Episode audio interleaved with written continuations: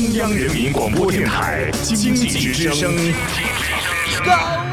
掌门笑傲江湖，纷繁江湖，独骑笑傲。笑傲江湖，我是高丽。今天我们继续华裔小伙谢家华的创业故事。昨天呢，我们讲到了谢家华打小就特别爱折腾，九岁的时候人家就开始创业了。本来是想当蚯蚓大王，结果没当成，蚯蚓集体越狱了。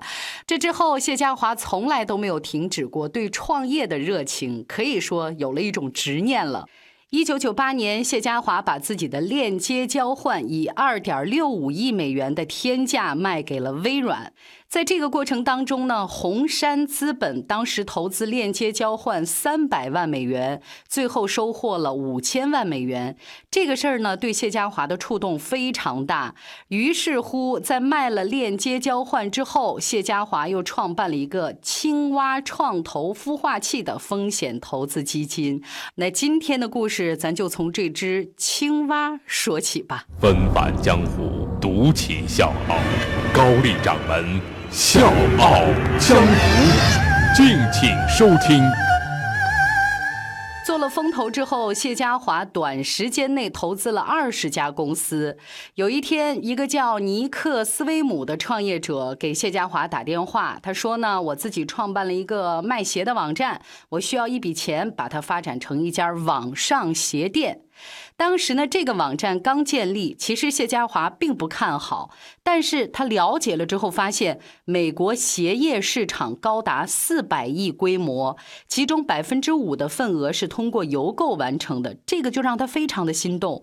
于是他投资一百万美元作为种子基金，而且给公司取了一个新名字，就是后面非常著名的 Zappos 美捷部。刚开始呢，谢家华的身份还是一个投资者，但是这个网站业绩平平，经历了财务危机之后呢，谢家华看不下去了，就直接入主美捷部，担任 CEO，做起了创始人。这个 CEO 其实真的是很难当。从两千年到二零零三年的六月份，美捷部一直是在财务危机当中没有办法自拔。谢家华呢，不但是抵押了自己的房产，还经常奔走于什么投资公司和各个银行之间。虽然销售额每年都翻倍，但总是入不敷出。一直到二零零三年的六月份，一笔六百万美元的贷款进账，七千万美元的销售额才彻底。解决了财务危机。财务危机解决之后的美捷部真的是不可思议的一飞冲天。其实最让客户称道的是他们的服务态度，就是很多网上评价说简直是帅炸天了。而且呢，有业内人士说比全球任何一家公司的服务都好。怎么个好法呢？我给各位说一下。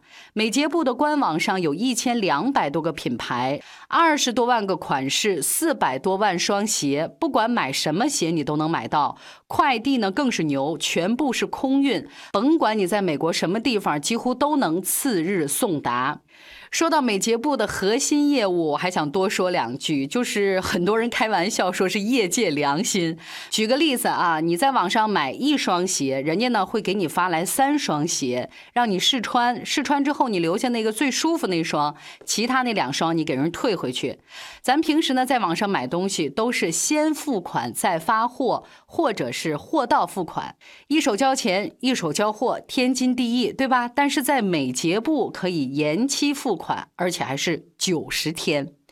最牛的还是退换货这个环节。咱们经常看到的一些标准是什么？七天无条件退换货，有的时间长点，十五天，还有什么一个月之内。但是美捷部直接是三百六十五天无条件退换货，而且还包邮。再比如啊，平常咱在网上买东西都是出了问题会去找客服，但是在美睫部，甭管你有什么问题，都可以找他的客服。比如说啊，我今天哎呀，我觉得太孤独了，太没劲了，我想找个人唠嗑，你就可以去找美睫部的客服。再比如什么打王者荣耀输了心情不好，还可以去找美睫部客服。总而言之，只要你想聊，人家就陪你闲聊。曾经呢，有一个客服跟顾客整整唠了。了六个小时的课，这个看似闲聊服务，但是呢，让很多客户在不经意之间对美睫部产生了深深的依赖。很多人说是太人性化了，因为对客服的信赖而产生了对这个品牌的无限信赖。当然，在我看来，应对产品不满意的服务才是真的牛。比如说，客服呢可以用自己的思路来解决顾客的问题，不需要任何人的批准。如果客户在美睫部找不到满意的鞋，他们的客服呢会给你推荐三家竞争对手的网站，用这样的方式帮顾客找到自己喜欢的鞋。所以各位听一听，这样的服务怎么会不让顾客满意呢？也是这样的服务，让美捷部在美国打遍天下无敌手，于是才有了后面更传奇的神话。二零零九年，亚马逊以十二亿美元收购美睫部。我是水皮，向你推荐有性格的节目《笑傲江湖》，请在微信公众号搜索“经济之声笑傲江湖”，记得点赞哦。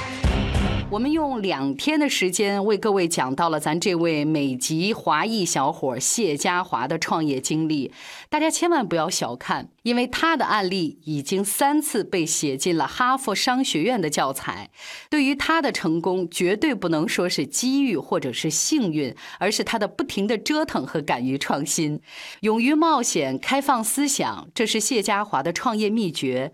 从他的创业路就可以看出来，要想创业成功。或者说，一个企业想要成功的关键要素是产品，也是服务。